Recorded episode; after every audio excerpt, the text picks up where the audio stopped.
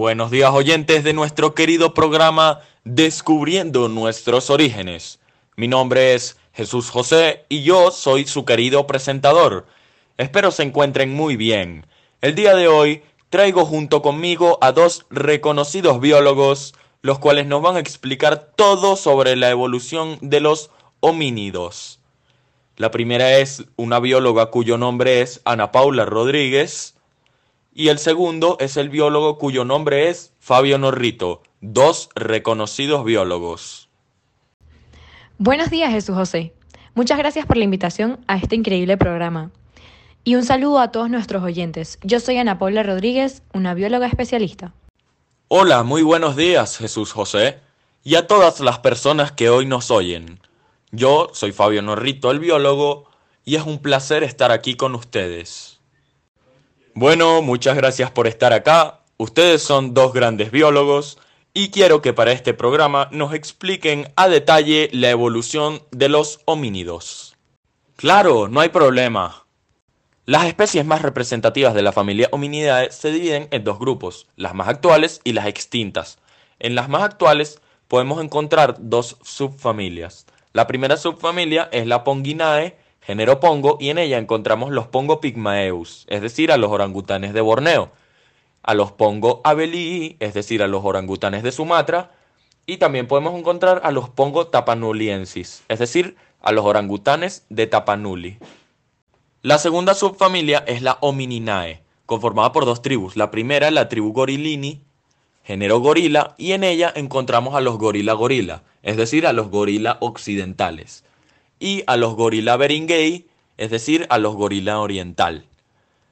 La segunda es la tribu Hominini, género pan, es decir, chimpancés, y en ella encontramos a los pan troglodites, es decir, a los chimpancés, y a los pan paniscus, es decir, a los bonobo.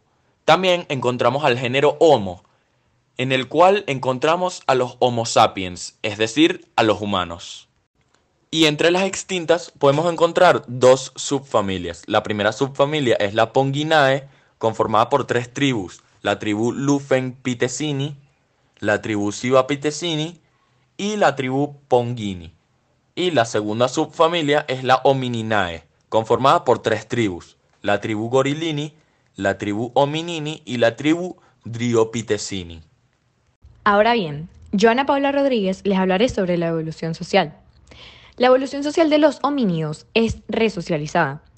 Es un ser eusocial muy singular. Precisamente por este proceso acelerado de socialización, la emergencia de una adquisición que socializa cambia las relaciones intergrupales, la estructura y cohesiona la conducta de banda y de grupos de forma diferente a como estaba establecida.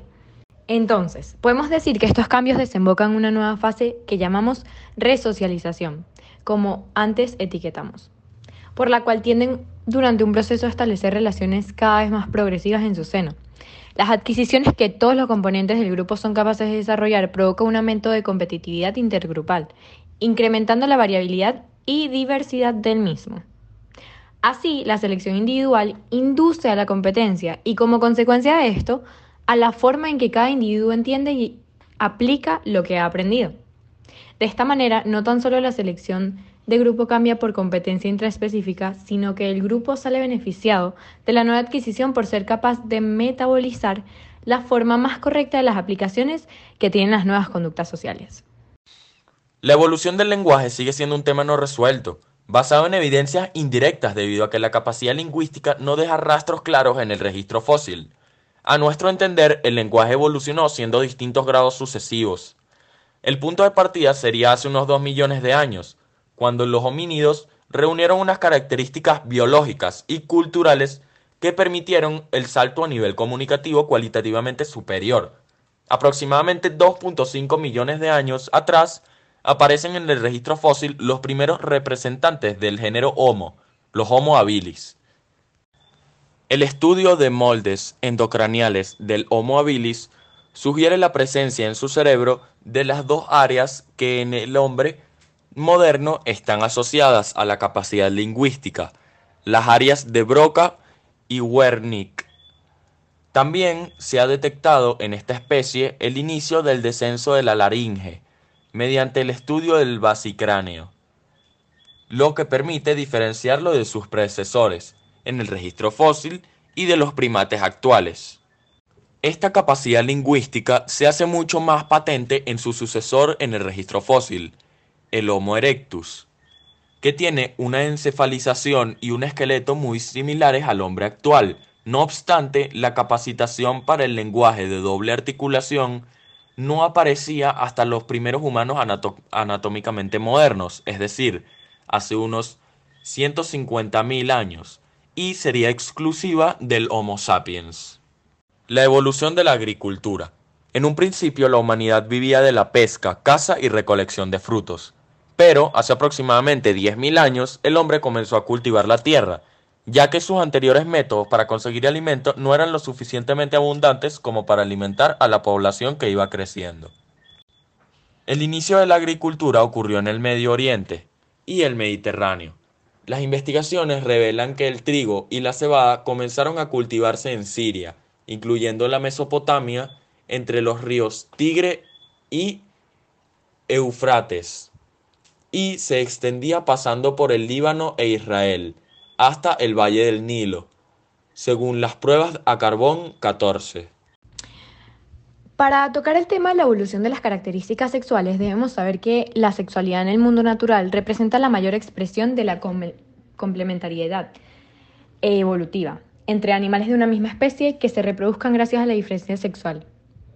El sexo es algo imprescindible. La singamia es la interacción más fuerte entre seres de la misma especie. A través de este proceso aseguramos la reproducción. Por lo tanto, verificamos que se cumpla una de las propiedades más importantes de la vida de los organismos. Sin reproducción no hay sucesión, no hay secuencia, no existe la filogenia y no se traspasa la información. Por lo tanto, lo femenino y lo masculino interaccionan de manera que la vida se hace probable y posible. La reproducción es consecuencia de la interacción. El sexo desempeña un papel trascendente en la evolución de las especies. En los homínidos humanos, el sexo ha evolucionado hacia un horizonte en el que muchas veces no se busca la complementariedad. Al contrario, se busca el antagonismo. Hembra-macho en un choque intraespecífico. ¿Quisieran aprender más sobre este tema? Vayamos con unas curiosidades. A lo largo de la evolución, nuestra saliva es reforzada para poder comer carbohidratos. A lo largo de la evolución, nuestras mandíbulas se hicieron más débiles para dar más espacio al cerebro. Tuvimos un subidón de azúcar, la cual condujo a más energía para el cerebro. Y a lo largo de la evolución, la arteria carótida, dirigida hacia el cerebro, se enchanzó para permitir la llegada de mayor cantidad de sangre para un mejor funcionamiento del cerebro. Bueno, para concluir, podemos decir que la evolución es un proceso muy complejo, el cual sucede a lo largo de los años y las generaciones. A día de hoy, cada generación que pasa es un paso más cuando hablamos de evolución. Es tan compleja que todavía no sabemos a ciencia cierta cuál es el verdadero origen de los homínidos. Pero, gracias a que la tecnología avanza tan rápidamente, en unos años probablemente podamos descubrir el origen de todo. Estoy totalmente de acuerdo contigo, Fabio. Todo este tema es bastante extenso y a la vez interesante. Nos parece de suma importancia alimentar a la sociedad con conocimientos tan cruciales para la vida. La biología es un pilar fundamental para el conocimiento del ser humano, ya que nos permite conocer leyes que rigen la vida, el cómo llegamos al aquí y a la ahora, nuestros procesos y muchos temas más. Bueno, muchas gracias a ustedes dos biólogos reconocidos, Ana Paula Rodríguez y Fabio Norrito. Es un placer haberlos tenido acá en este programa. Muchas gracias a ti, mi querido Juan José, por invitarnos a este maravilloso programa. Feliz día a todas aquellas personas que nos sintonizan en este instante y espero verlos pronto. Como dijo mi compañera Ana, muchas gracias por la invitación. Esperamos volver a venir a este programa y les deseamos a todos un feliz día. Adiós. Muchas gracias a ustedes. Adiós.